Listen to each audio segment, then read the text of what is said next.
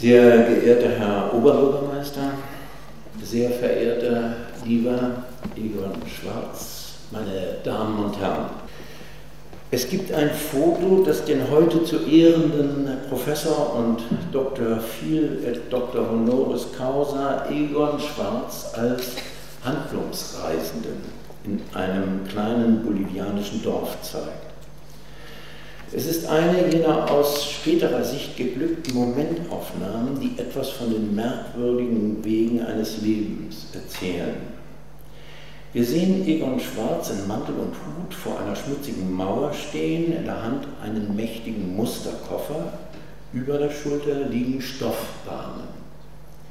Es war der Versuch, sich den Lebensunterhalt mit dem Verkauf von Hosen und Schuhen, Rasierzeug, Seife, Zahnbürsten, Nachtgewändern zu verdienen.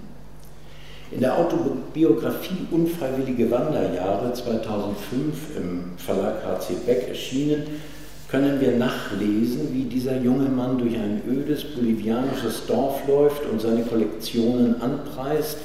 Auf dem Rücken hat er ein Schild mit dem Namen des Hotels befestigt, in dem er die Waren verkauft. Und hinter ihm läuft ein Schwarm Dorfkinder her, die den Hotelnamen nach der Melodie eines Schlagers johlen. Wir lesen, wie dieser junge Mann frierend im Hotel auf Kundschaft wartet, wie er in ein Kino flüchtet, eine Bretterbude, die aber geheizt ist, wo er sich gut zwei Dutzend Mal den Film Schneewittchen und die sieben Zwerge ansieht. Er hat sein Glück nicht nur als Handlungsreisender versucht, sondern auch als Nachtwächter, als Chemiker, eine Elektrikerlehre, die er abbricht er war eine kurze Zeit auch Kirschner. Es war ein langer Weg von den Anden hierher, wobei der Weg von seiner Heimatstadt Wien in das Andendorf, da gefährlicher, noch viel weiter erscheint. In Wien ist er aufgewachsen und zu dem anrührenden ersten Teil der unfreiwilligen Wanderjahre gehört die Beschreibung seiner Heimatstadt, seiner Großeltern, Tanten, Onkel, vor allem auch seine Eltern. Eine harmonische, ja glückliche Kindheit, wenn auch in einer wirtschaftlich prekären Situation.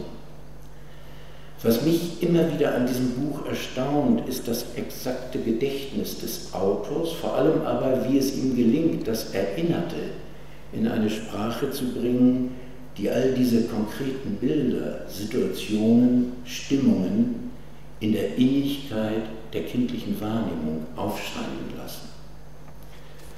Ein kurzes Zitat. Aus keiner Wasserleitung hat mir das Wasser besser geschmeckt als aus der in unserer Wiener Küche, wenn ich erhitzt vom Fußball nach Hause kam und trotz des hundertsten stirnrunzelnden Verweisung meiner Mutter meinen Mund direkt unter den Haaren hielt. Wenn ich irgendwo Brötchen esse, dann vergleiche ich sie immer noch zu ihren Ungunsten mit den Wiener Kaisersemmeln. Ein anderes, der Autobiografie beigegebenes Foto zeigt den zwölfjährigen Jungen in Lederhosen neben seinem Vater. Schützend legt der ihm den Arm um die Schulter. Es muss eine der Schreckenserfahrungen des Kindes gewesen sein, dass auch die Eltern, die Großen, plötzlich keinen Schutz mehr gewähren können. Denn auch die sind ausgestoßen. Alles, was für den 16-jährigen Jungen Heimat war, was Vertrautheit und Sicherheit versprach, wurde je durch den Einmarsch der deutschen Truppen beendet, die, wie es im Nazi-Jargon hieß, Österreich 1938 heim ins Reich holten.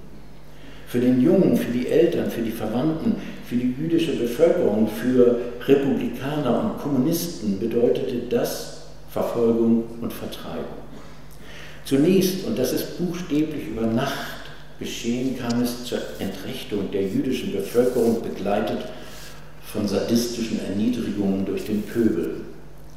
Dieses persönliche Erleben wird von Egon Schwarz vor dem politisch-geschichtlichen Hintergrund gezeigt. Das biografische Erzählen reflektiert das gesellschaftliche nicht einem Willen zur Abstraktion gehorchen, vielmehr aus der Erfahrung heraus, dass die Ereignisse der Politik in derart krisenhaften Zeiten ganz unmittelbar in das Leben, in den Alltag einwirken.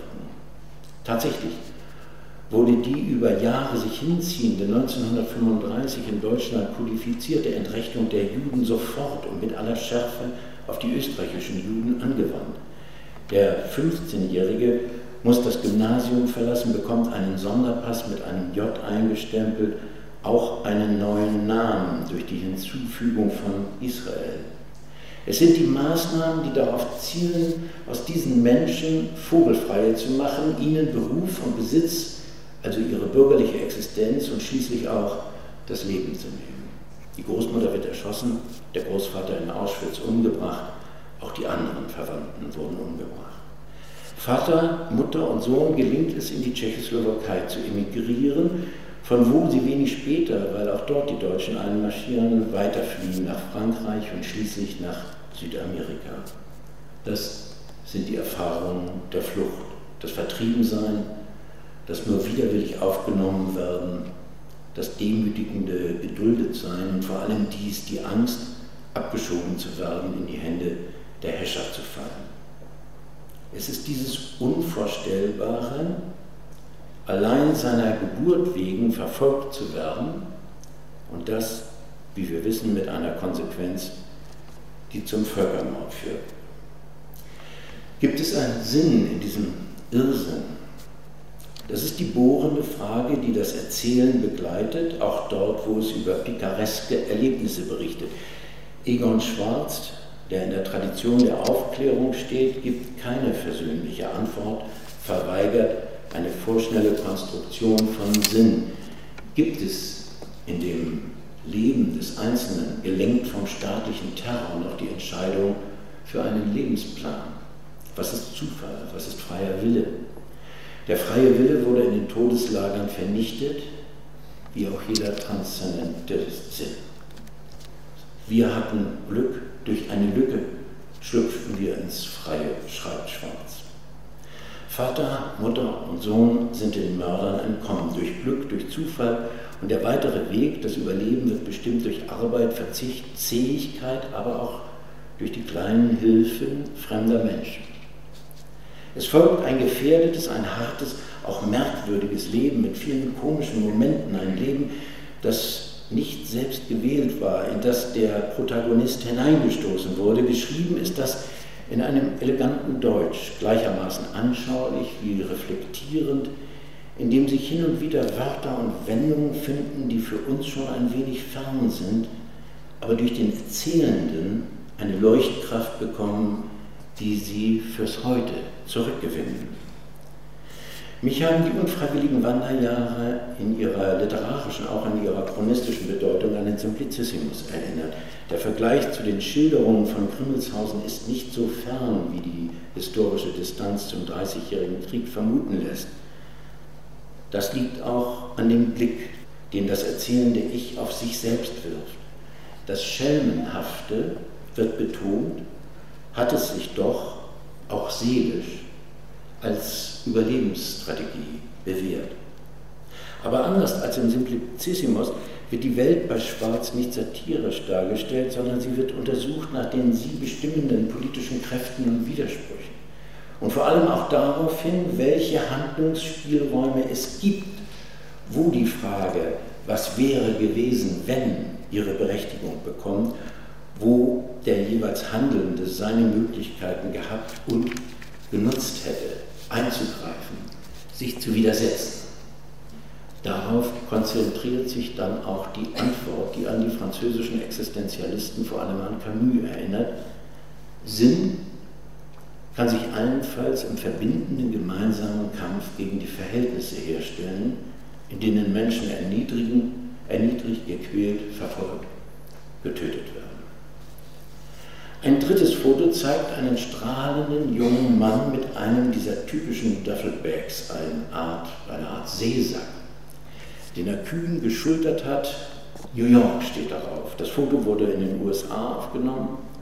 Zwischen dem Handlungsreisenden in Bolivien und diesem Foto liegen Jahre, in denen er in der Mine von Potosi als Chemielaborant gearbeitet hat, dann über Chile nach Ecuador ging wo er in einer Bananenkompanie Buchhalter wurde. Ein wahrlich buntes Leben, durch das sich aber wie ein roter Faden das Lesen zieht, ein geradezu süchtiges Lesen, ein Lesen, das vor keinem Buch Halt macht, klassische Literatur, triviale, philosophische, ein die Wirklichkeit umspannendes Lesen, begleitet von dem Wunsch, einmal zu studieren.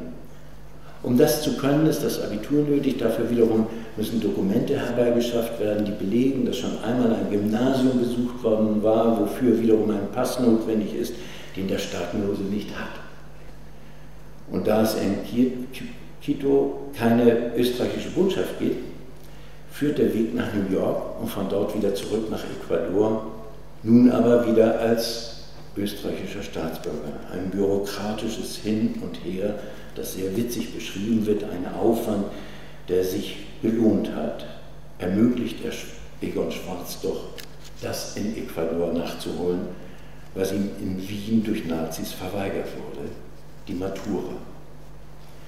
26 Jahre ist Egon Schwarz, als er in den USA das Studium der romanischen und der deutschen Literatur beginnt. Das Deutsche, die Sprache der Verfolger, Drangsalierer, der Mörder. Mutterland heißt ein Gedicht von Rose Ausländer. Mein Vaterland ist tot, sie haben es begraben im Feuer. Ich lebe in meinem Mutterland, Wort. Egon Schwarz wird zu einem bedeutenden Literaturhistoriker, zu dem Doyen der amerikanischen Germanistik. Er ist es, das ist die Ironie der Vertreibung, der ganz wesentlich zu der Verbreitung deutscher Literatur in den Vereinigten Staaten beigetragen hat. Die Washington University in St. Louis, wo er lehrte, wurde von ihm zu einem Forschungszentrum für zeitgenössische deutsche Literatur ausgebaut. Er war es, der die Exilliteratur in ihrer Bedeutung entdeckt und ihre Erforschung mit begründet hat. Erwähnen muss ich noch seine Arbeiten über Rilke, Hofmannsthal und Schnitzler, die ich jetzt mit Bewunderung gelesen habe. Gern hätte ich als Student Egon Schwarz in München hören mögen. Er hätte uns lehren können, was wir uns erst selbst erarbeiten mussten, diese andere Sicht auf Literatur, eine Kunst der Interpretation, die nicht nur werkimmanent vorgeht, sondern die das Geschichtliche, Gesellschaftliche, die Umwelt der Literatur mit in die Betrachtung einbezieht. Keine Scheinobjektivität, sondern der kritische Blick zum Beispiel auch auf Rilke, eine Sicht, die Rilkes Lyrik nichts von ihrer Bedeutung nimmt, aber dennoch einen Aspekt erhält, der dem konservativ Elitären des Werks immanent ist und miterklärt, wie es dazu kommen konnte, dass Rilke Mussolini bewunderte. Nachzulesen in dem Essayband Ich bin kein Freund allgemeiner Urteile über ganze Völker, Essays über österreichische, deutsche und jüdische Kultur, Berlin im Jahr 2000. Die zahlreichen Essays über die österreichisch-deutsche und jüdische Literatur sind in einem ausgefeilten Stil geschrieben, klar, ohne Schnörkel, beweglich, abwechslungsreich in der Syntax. Sie zu lesen ist Lust und Erkenntnisgewinn. Seine akademischen Verdienste, seine wissenschaftlichen Arbeiten wurden von Fachkollegen ausführlich in dem Band Schwarz auf Weiß zu Egon Schwarz 85. Geburtstag gewürdigt. Erwähnt muss noch seine langjährige Tätigkeit als Literaturkritiker in der Frankfurter Allgemeinen Zeitung. Auch diese Kritiken sind Teil seiner Existenz, zu der das begleitende Nachdenken über Literatur und über das Schreiben auf geradezu endogene Weise gehören. Köstliche Erinnerungen, schreibt Egon Schwarz in den unfreiwilligen Wanderjahren, bewahre ich an die Federn und Bleistifte, das glatte Glanzpapier, die faszinierenden farbigen Tinten und Tuschen in ihrem, der Eltern, Schreibwarenladen, aus dem wir eines Tages, ich habe keine Ahnung, wie und warum, für immer auszogen. So entspringt möglicherweise aus diesem Verlust der Wunsch, das, wenn auch nach vielen Umwegen, wieder zurückzuholen, was einmal die faszinierenden farbigen Tinten und Tuschen versprachen. um sie jetzt schreibend in Gebrauch nehmen zu können. Egon Schwarz ist, wer ihn kennt, weiß es, ein wunderbarer Gesprächspartner, ruhig und nachdenklich, dessen Antworten präzise, treffend und voller Witz sind. Es ist eine reine Freude, ihn zu hören, den Suchenden, den in einem leichten wienerischen Tonfall sich selbst und die Welt befragenden. Ein viertes Foto muss zum Schluss noch erwähnt werden. All diese Fotos sind ja vom Autor ausgewählt, dem biografischen Text als ästhetische Erweiterung ins Optische beigegeben worden. Das Foto zeigt Egon Schwarz mit seiner Frau Dorle, derer ich hier gedenken möchte. Beide, sie und ihr Mann, der den Arm um sie gelegt hat, stehen da. Er lacht und sie wunderbarerweise, wenn ich das richtig sehe, beißt in einen Apfel.